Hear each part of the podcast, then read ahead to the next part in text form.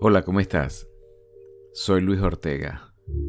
Bienvenido a Siempre puedo estar equivocado.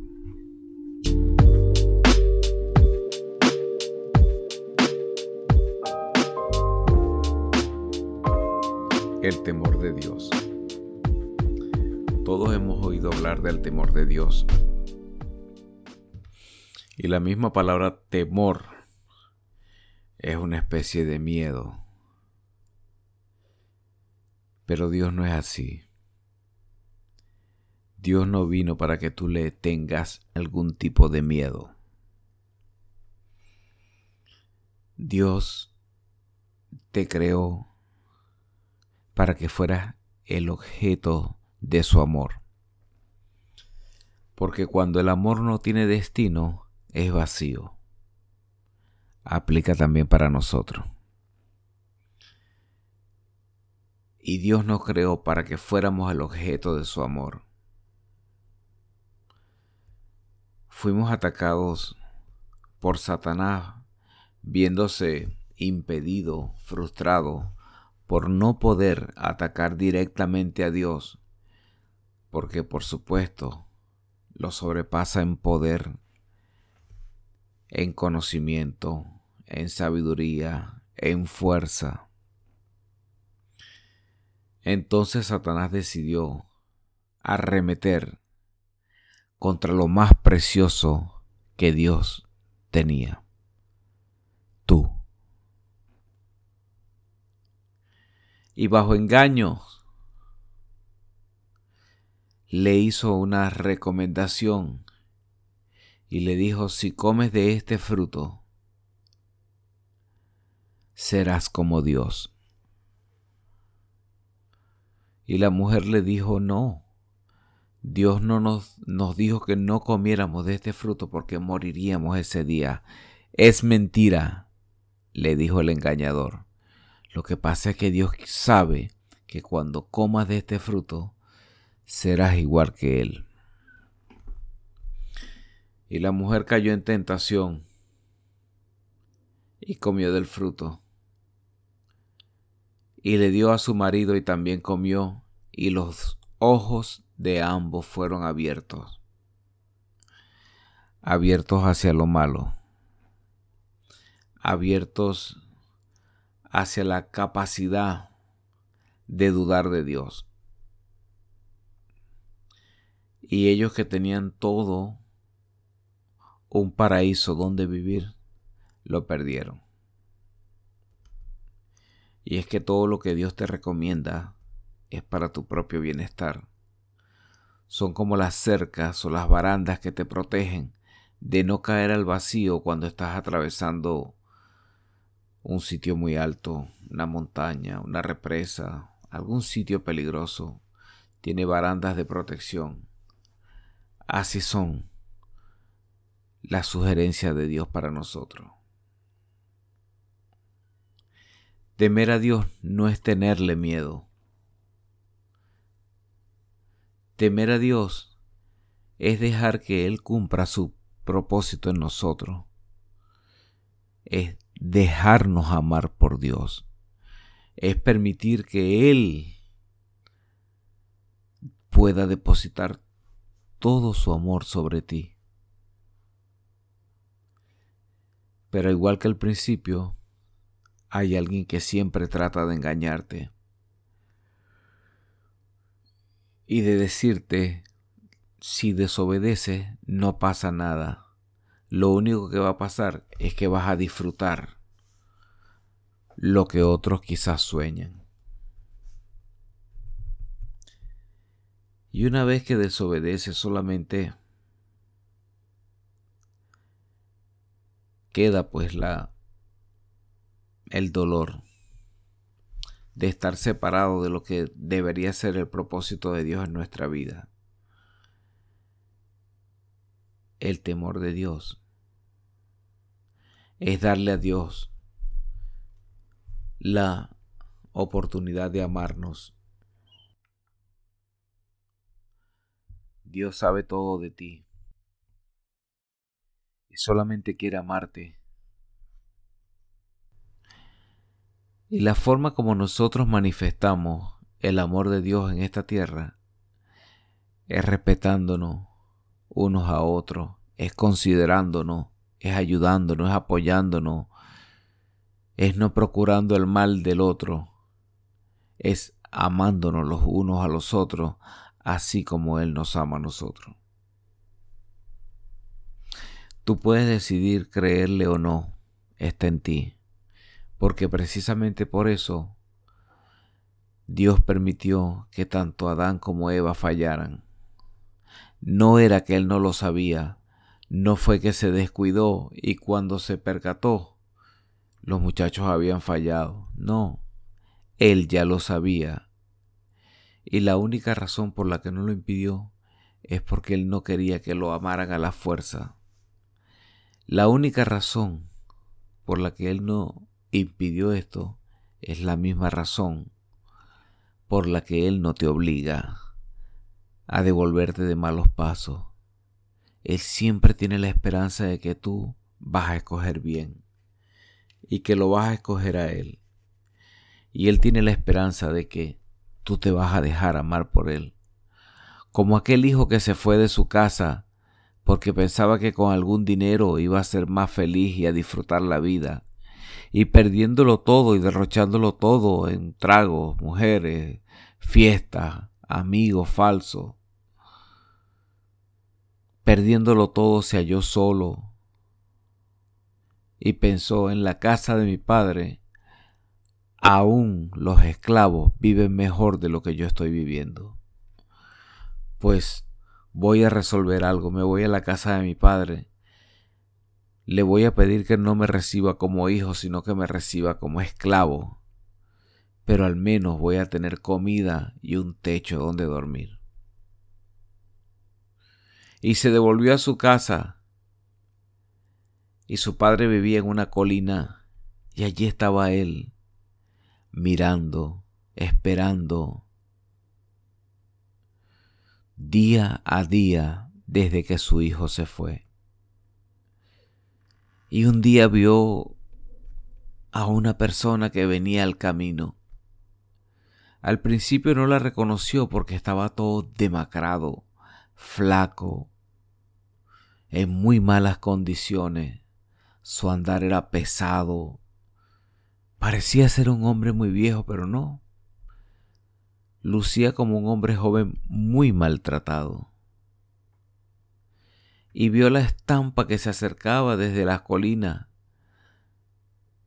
de aquel harapiento hombre, pensó él, qué borracho. Quién sabe de dónde viene. Pero aún a la distancia reconoció algo en ese andar, algo que se le hizo familiar, y algo le dio un brinco en el corazón y dijo, no puede ser. No puede ser, Señor. No puede ser ese. Dios que por favor sea, así como está, que por favor sea. Y cuando se hizo un poco más clara la visión, pudo ver que era Él, su Hijo, el que tanto amaba. Corrió hacia Él y el Hijo comenzó a decirle, Padre, he pecado contra Dios y he pecado contra ti no quiero que me recibas como y le cerró los labios, con un abrazo, con un beso. Y le dijo, hijo, te amo. He estado día tras día esperando por ti, pidiéndole a Dios que te trajera de vuelta. El padre pudo haberlo ido a buscar. ¿Por qué no lo hizo? Por la misma razón que Dios no te obliga a buscarlo. Por la misma razón que Dios no obligó a Adán y a Eva a no fallar, porque nos permite que nosotros seamos libres, no de amarlo a Él, sino de dejarnos amar por Él.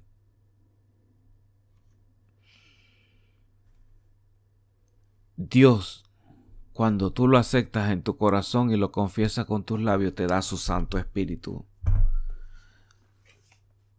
Y con Él te da todo el poder necesario para vivir en esta vida. Él solamente quiere que tú te dejes amar por Él. Jesús, el enviado de Dios, era Dios, pero también era el Hijo de Dios. Y Dios permanecía en Él y Él en Dios, para enseñarlo cuál iba a ser nuestra realidad. Cuando nosotros estamos en Él, no tenemos nada que temer.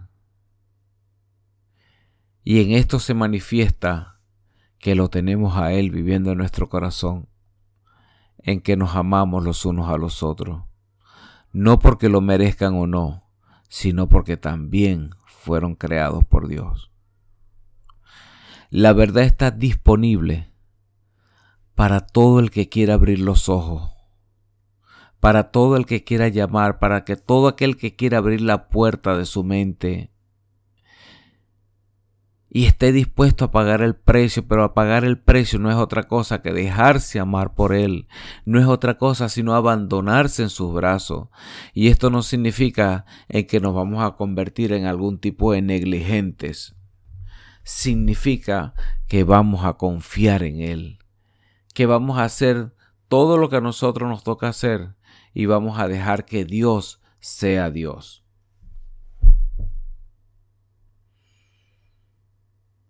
Los sentidos, como siempre les digo, son maravillosos para comunicarnos con el mundo físico, pero son terribles cuando son ellos los que dictan nuestros pensamientos. Tus pensamientos tienen que dictarlos tu mente, lo que tú sabes. Y cuando tú sabes de Dios, sabes que lo único que necesitas hacer es dejarte amar por Él. Por eso decía Jesús que llevar el yugo con Él era muy ligero, que llevar la carga con Él era agradable, pero solamente lo entienden los que empiezan a vivir con Él de verdad, verdad.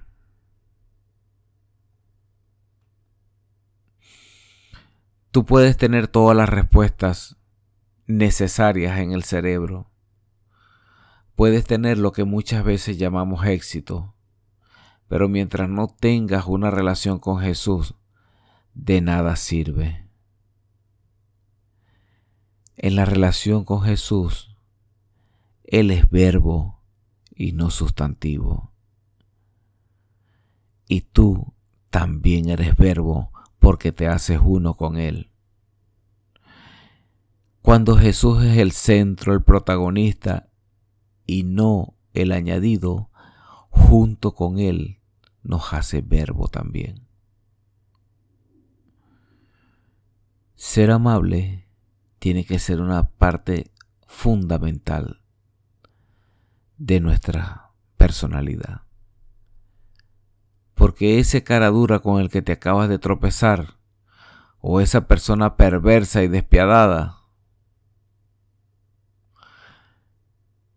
está librando una feroz batalla que le ha deformado la personalidad y el carácter. Lo que pasa es que no la podemos ver. Hasta el más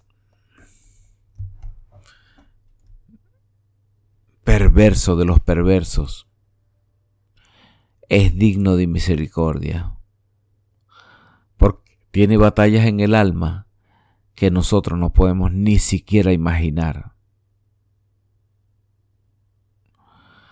Muchas veces el mismo ego nos traiciona como a Narciso.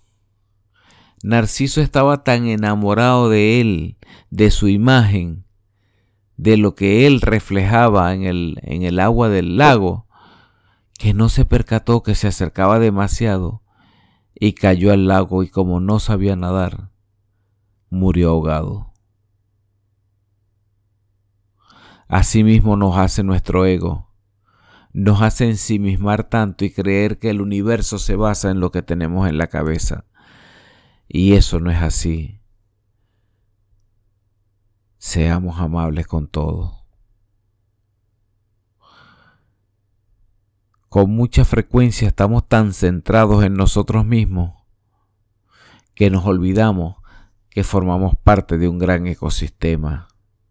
animal, vegetal, humano, regido por un máximo orden divino, al cual muchos llamamos Dios. Pero todo está interconectado. Toda acción provoca una expansión. Y quien vive para sí mismo, quien hace de él mismo el centro de su universo, tiene un destino cierto. Y es el de vivir tutelado por la angustia, también por la depresión y muchas veces por la ira. Todos sentimientos necesarios y útiles creados por Dios el problema es que cuando esas emociones se vuelven sentimientos, es decir, que no duran un espacio corto de tiempo, empiezan a destruirnos por dentro. Empiezan a consumirnos.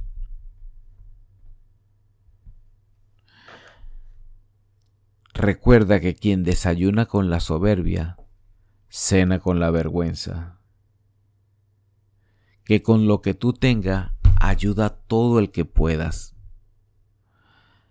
Estás depositando en la cuenta para tu felicidad y la de tus hijos.